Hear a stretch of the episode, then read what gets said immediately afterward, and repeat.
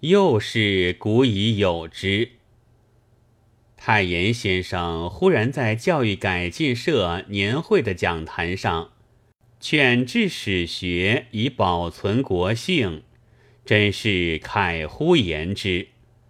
但他漏举了一条益处，就是一治史学，就可以知道许多古已有之的事。依萍先生大概是不甚治史学的。所以将多用惊叹符号、应该治罪的话当做一个幽默，其意概若曰：如此责罚，当为世间之所无有者也，而不知古已有之矣。我是毫不治史学的，所以与史事很生疏。但记得宋朝大闹党人的时候，也许是禁止原有学术的时候吧。因为党人中很有几个是有名的诗人，便迁怒到诗上面去。政府出了一条命令，不准大家作诗，违者吃二百。而且我们应该注意。这是连内容的悲观和乐观都不问的，即使乐观，也仍然吃一百。那时大约确乎因为胡适之先生还没有出世的缘故吧，所以诗上都没有用惊叹符号。如果用上，那可就怕要吃一千了。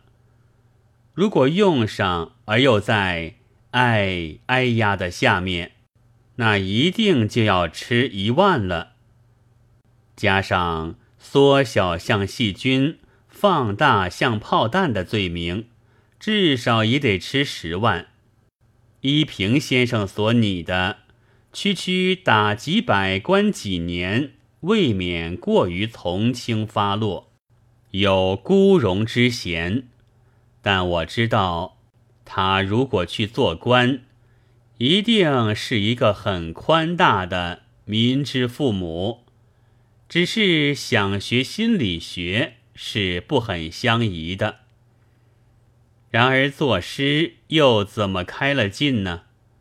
听说是因为皇帝先做了一首，于是大家便又动手做起来了。